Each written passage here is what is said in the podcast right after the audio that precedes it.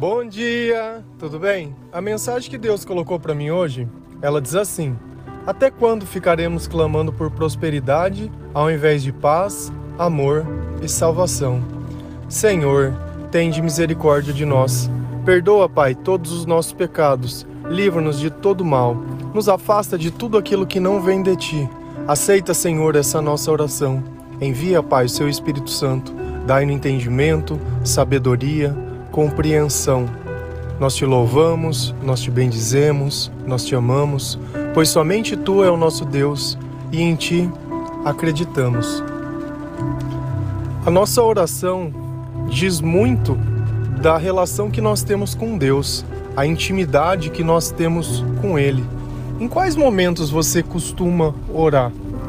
É no momento de necessidade? É no dia a dia? É antes de dormir? É quando você acorda? Ou é a todo momento? Às vezes, é preciso que algo ruim aconteça para que você possa lembrar que Deus existe. Talvez a relação que nós temos com Deus diz muito sobre como é a nossa vida, como são os nossos sentimentos. Você usa Deus como se ele fosse um hospital, uma farmácia, um banco, que você recorre apenas em momentos de necessidade? Ou você usa Deus como se ele fosse um membro da sua família, que ele vive dentro da tua casa? Que você sabe que todos os dias você vai voltar e vai encontrar ele que você vai comer com Ele, que você vai acordar com Ele e que Ele vai participar das tuas lágrimas, das tuas festas, do teu choro. Porque esse Deus que Ele vive fora de casa, que a gente busca apenas em momentos de necessidade, não dá pra gente dizer que acredita em Deus e nem que isso seja uma relação. Lembrar de Deus na doença, lembrar de Deus quando ninguém mais quer saber de você, quando o fundo do poço vem. Mas eu não culpo as pessoas que fazem isso. O problema não é fazer isso. O problema é toda vez fazer isso. Porque aquele que insiste no mesmo erro e não aprende com as próprias atitudes só demonstra uma coisa: que falta sabedoria. Só que muitas vezes também nós oramos para Deus pedindo coisas, pedindo para que Deus abra uma porta, pedindo para que Deus abençoe nisso, para que Deus faça aquilo. Isso não é uma vida de, digamos, de comunhão, mas uma vida de interesse. Olha, Senhor, faça o que eu quero, porque eu quero ter isso. Eu preciso ser maior que as outras pessoas, Senhor. Eu preciso ter, sabe? Assim as pessoas vão ver o como eu sou abençoado. Já não se mede o reino pelo amor, se mede por posse. Mas nós devemos entender muito bem o que é o reino de Deus e aquilo que Deus promete para que nós possamos acreditar nas coisas certas. Lá em Romanos 14, versículo 17, a palavra lá diz assim: Pois o reino de Deus não é comida nem bebida, mas justiça, paz e alegria no Espírito Santo. E aí a gente começa a entender um pouco da natureza de Deus e das promessas de Deus. Quando Deus diz que o reino não é comida e nem bebida, Deus está dizendo que o reino de Deus não é nada desse mundo, não é nada que você possa se satisfazer apenas por um momento. O que Deus promete é eternidade. Se a gente notar nas três qualidades que ele põe depois, justiça, paz e alegria, a justiça muitas vezes ela depende do outro. Uma questão entre duas pessoas a justiça vai estar do lado de quem está certo. Então, teoricamente, se tiver algo de divisão, alguma coisa que não seja de Deus, Deus ele vai tomar partido por aquele que é certo. As outras duas são sentimento, paz e alegria. E quanto nós vezes nós não pensamos que a felicidade é coisa de momento, que a felicidade é coisa de que alguma coisa sai exatamente do jeito que eu quero na minha vida. E esquecemos que a alegria ou a felicidade, ela depende do Espírito Santo. Quando nós acreditamos nas coisas certas e entendemos o que o reino de Deus é, fica muito mais fácil, muito mais fácil nós percebemos a presença de Deus na nossa vida. Porque se nós ficarmos buscando apenas as coisas desse mundo, não vai dar certo, não vai rolar. Então a frustração que você sente, talvez seja a intimidade que você tem com Deus. Onde Deus mora na tua vida? É o Deus da farmácia? É o Deus do banco? É o Deus do hospital? Ou é um Deus que mora dentro da tua casa? E quando você fecha a porta, ele está dentro do teu quarto com você. Quando você vai trabalhar, esse Deus ele está junto de você. Quando você está na rua, ele também está com você.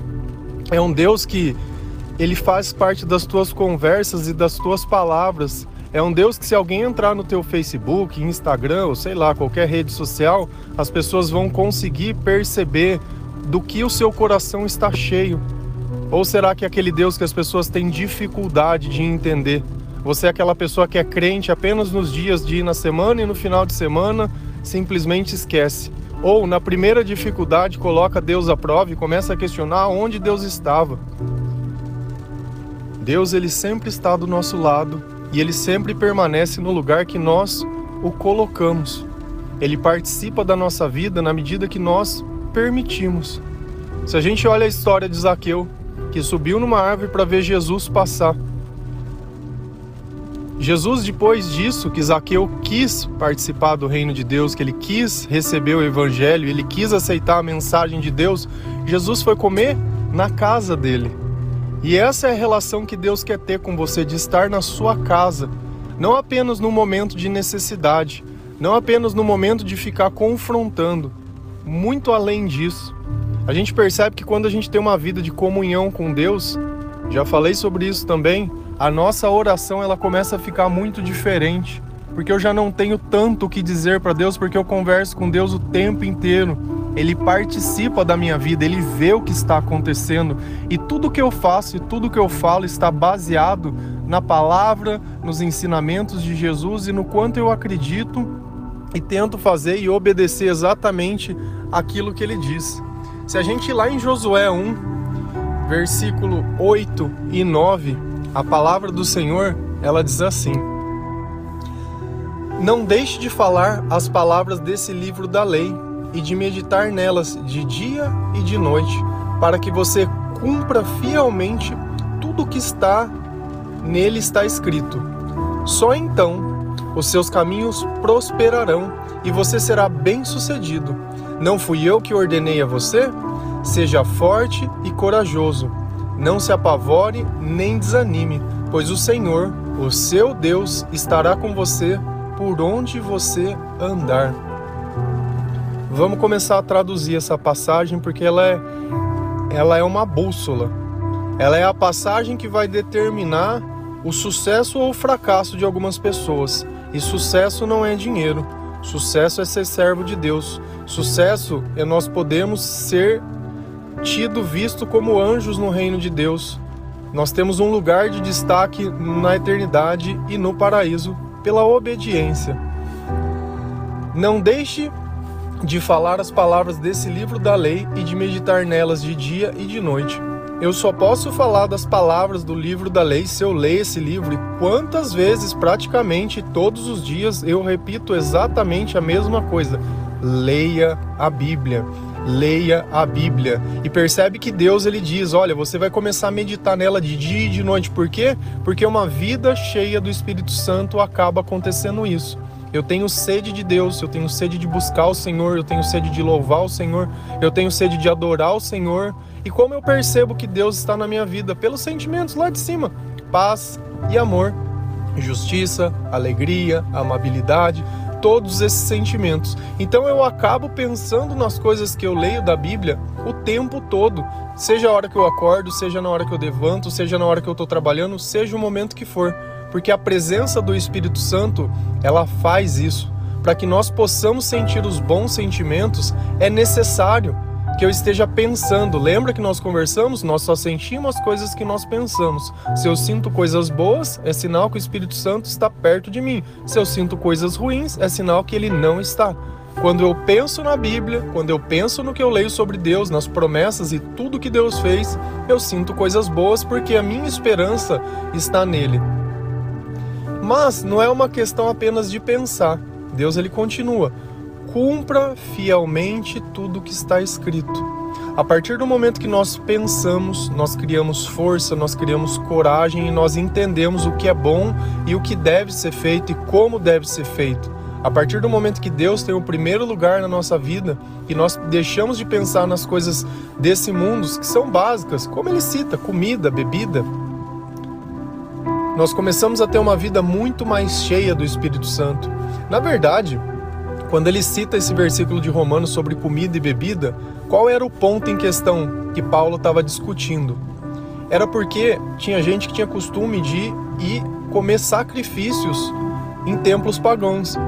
E aí tinha gente que ficava escandalizada porque eles comiam esse sacrifício, mas eles não estavam comendo como se tivesse sido uma oferenda, eles estavam comendo como se fosse alimento.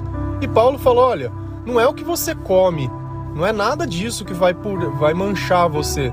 É o que você acredita. Se a tua consciência não te condena de fazer isso, tudo bem.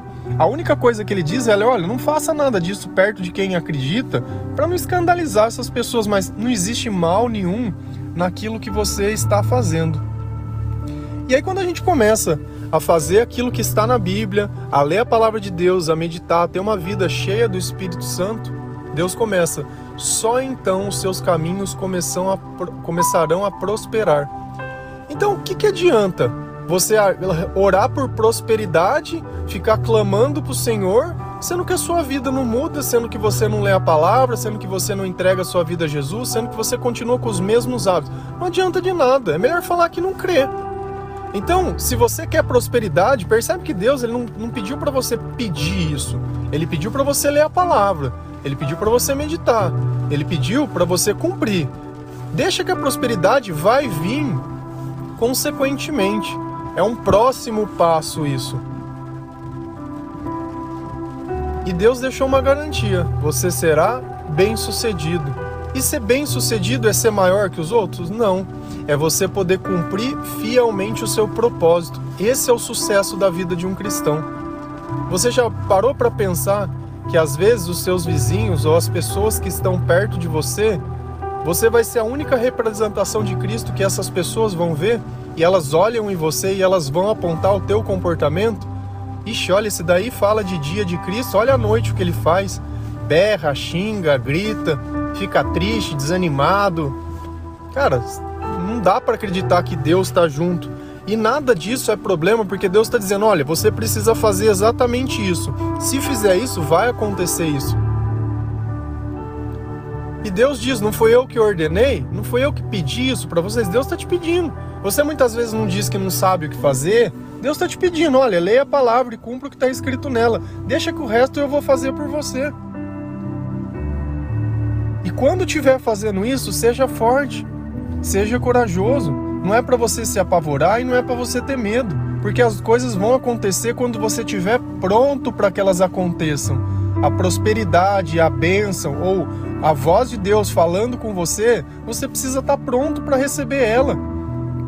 Como é que Deus vai te dar uma missão se você não se sente pronto para viver a própria vida? Como é que Deus vai poder pedir alguma coisa para você se você não está dando conta de viver os próprios dias, de fazer as próprias coisas? Não tem jeito. Então, quando Deus sentir que você está capaz, Ele vai usar de você. E aí já ficou muito bem claro. Você queria um rumo para a tua vida? Está dentro de um livro que muitas vezes está fechado na tua casa. E se você não sabe por onde ler, mais uma vez, começa em Mateus e vai seguindo. Até acabar, vai acabar lá em Apocalipse. Depois você começa de Gênesis e vai embora de novo e nunca mais para disso. E aí você vai perceber o quanto a sua vida vai ser transformada e impactada. O quanto aquela pessoa que muitas vezes se sentia morta, desanimada, desmotivada, o quanto ela vai mudar. Porque Deus ele deixou uma garantia que por onde você estiver, Deus estará com você. E não existe nada melhor que a presença de Deus na nossa vida. Não existe nada melhor. Porque você pode conquistar algumas coisas. É o mesmo sentimento de quando você compra um celular novo ou de quando você conhece uma pessoa nova. Pensa numa coisa, vamos usar um exemplo aqui. Quantas pessoas não foram casadas e se divorciaram? Quando elas casaram, quando lembra do quando você conheceu essa pessoa, que você ficou todo apaixonado, que você só pensava nessa pessoa, o que que aconteceu? Por que que perdeu o encanto? Pensa quando você comprou, não sei, um carro, uma roupa, um celular, sei lá, qualquer coisa que fosse, que no primeiro momento você falou, nossa, olha o que eu conquistei. Daqui um ano aquele celular fala essa porcaria. Percebe que o tempo nas coisas que não vêm de Deus ele invalida. O homem de Deus com o tempo ele fica cada vez mais sábio. As coisas que são do homem ficam cada vez mais obsoletas. Pega um jornal do ano passado e tenta ler, ele já não serve mais para nada.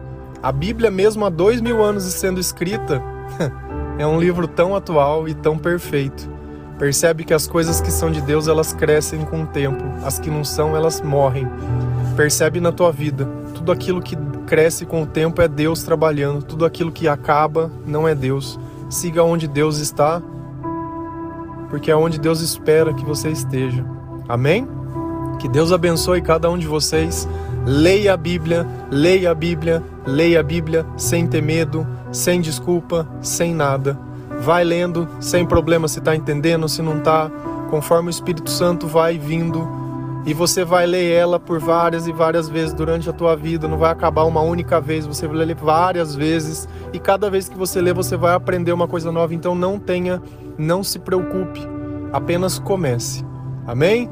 Deus abençoe, Deus te toque, Deus te guarde. Que a presença de Deus na sua vida seja um marco dentro do seu coração. A paz de Cristo e bom dia.